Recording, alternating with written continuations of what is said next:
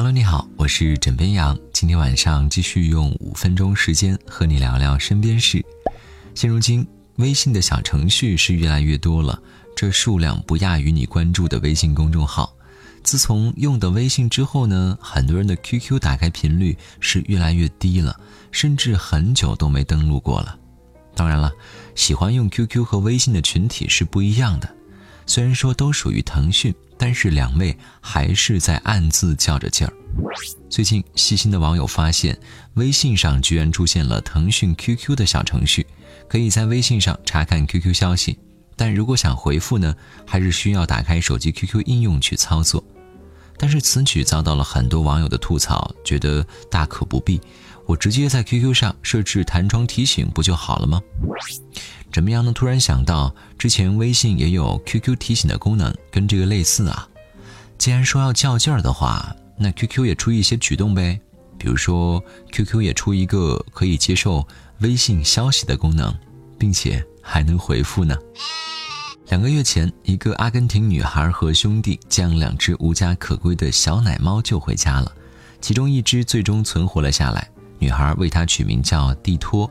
但是两个月之后，小女孩带着蒂托去看病，却得到了一个惊人的消息：它并不是小猫，而是一头美洲狮。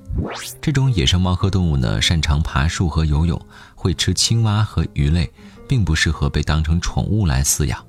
最终，女孩把它送到了阿根廷动物的救助基金会。小狮子完全恢复之后呢，将被送回到大自然。怎么样？想说，吃了两个月猫粮。也真的是难为他了。今天人造肉正式在某电商平台开售了，这是首次在零售平台上售卖人造肉。而目前的人造肉呢，分为两种，一种是利用动物的干细胞制造出的人造肉，另一种人造肉呢，又称为大豆蛋白肉。主要是靠大豆蛋白制成，富含大量的蛋白质和少量的脂肪。目前进入市场的人造肉产品大多是模拟真肉的口感和外观的植物肉。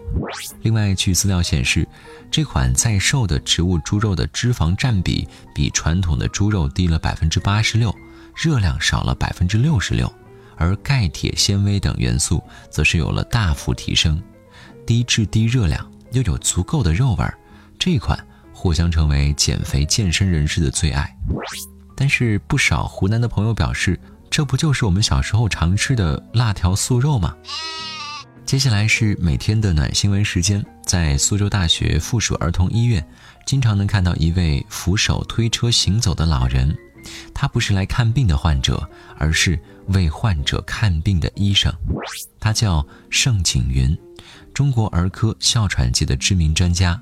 治疗的儿童哮喘病人累计大约有三万人，八十五岁高龄的他呢，如今依然坚持在门诊一线接诊，被网友们亲切地称为“最美医生奶奶”。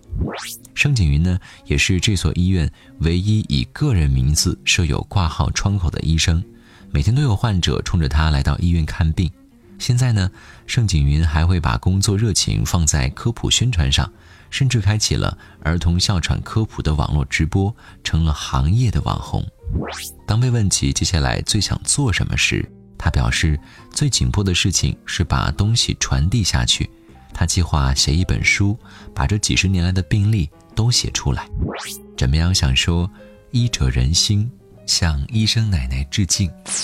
好了，今天呢就先跟你聊到这里。我是枕边羊，跟你说晚安，好梦。